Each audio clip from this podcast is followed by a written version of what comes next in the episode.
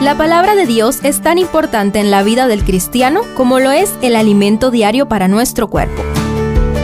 Estudia con nosotros el capítulo del día en Reavivados por su palabra.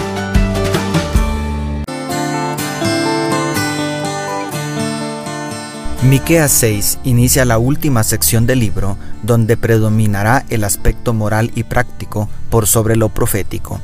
El profeta anuncia el castigo del pecado y la esperanza en el arrepentimiento. ¿Cuánto podemos aprender del capítulo de hoy? Primero, las justicias de Jehová. En la primera sección del capítulo, versículos 1 al 5, Jehová convoca a los montes para que sean testigos del juicio de Dios contra su pueblo. El verso 2 declara, Oíd montes y fuertes cimientos de la tierra, el pleito de Jehová, porque Jehová tiene un pleito con su pueblo y altercará con Israel. Lo impresionante es que la justicia y los juicios de Dios están saturados de su misericordia. Los versos 4 y 5 le recuerdan a la nación de Judá cómo Dios los libertó de la esclavitud egipcia les proveyó de líderes capaces como Moisés, transformó las maldiciones de sus enemigos en bendiciones y al final les hizo pasar el río Jordán en seco para poseer la tierra prometida. En realidad, la primera preocupación del gran juez no es que reciban su merecido, él está más interesado en restaurar la relación rota. El esposo celestial está procurando una reconciliación, en la nueva traducción viviente del verso 3, el Señor nos sacude el corazón diciendo, Oh pueblo mío, ¿qué te he hecho? ¿Qué he hecho para que te canses de mí? Contéstame. ¿Qué respuesta le darías tú a estas preguntas de Dios? Segundo, prestad atención al castigo. La última sección, versículos 9 al 16, constituyen una lista de los pecados de Israel y los consiguientes castigos que caerían sobre el pueblo. En medio del vergonzoso pecado y sus nefastas consecuencias, es asombroso contemplar el profundo interés del Señor en restaurar la relación. En el verso 9 leemos, La voz de Jehová clama a la ciudad, es de sabios temer a tu nombre, prestad atención al castigo y a quien lo establece. Luego, en los versos 10 al 12, describe la descarada impiedad, la ávara fraudulencia y la cruel rapiña que procedían de lenguas mentirosas. Era tan grave la iniquidad de Judá que el verso 16 los acusa de someterse a la impía dinastía de Omri, padre de Acab y Atalía en el reino del norte.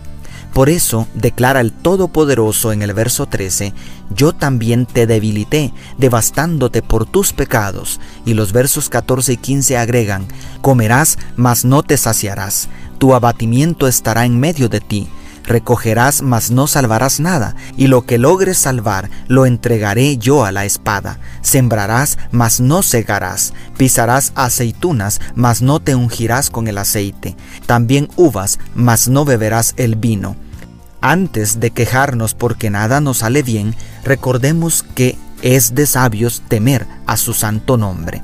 No es la ira vengativa de Dios lo que nos hace sufrir, es el salario de nuestro pecado. Y tercero, ¿qué pide Jehová de ti? Como en casi todos los capítulos de Miqueas hasta aquí, justo en medio está el mensaje central, como la mermelada en el pastel. Los versos 6 y 7 presentan una serie de preguntas retóricas que pretenden sacudir los corazones fariseos que aman la religiosidad puramente externa. ¿Cómo podré acercarme al Señor y postrarme ante el Dios Altísimo? ¿Podré presentarme con holocaustos o con becerros de un año? ¿Se complacerá el Señor con miles de carneros o con diez mil arroyos de aceite? ¿Ofreceré a mi primogénito por mi delito, al fruto de mis entrañas por mi pecado? Como los traduce la nueva versión internacional.